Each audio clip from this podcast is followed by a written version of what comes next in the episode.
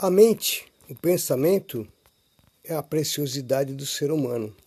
Mas tem que ser desenvolvido, porque senão fica só emocional. Nos dias de hoje, as pessoas são mais emocional do que mental.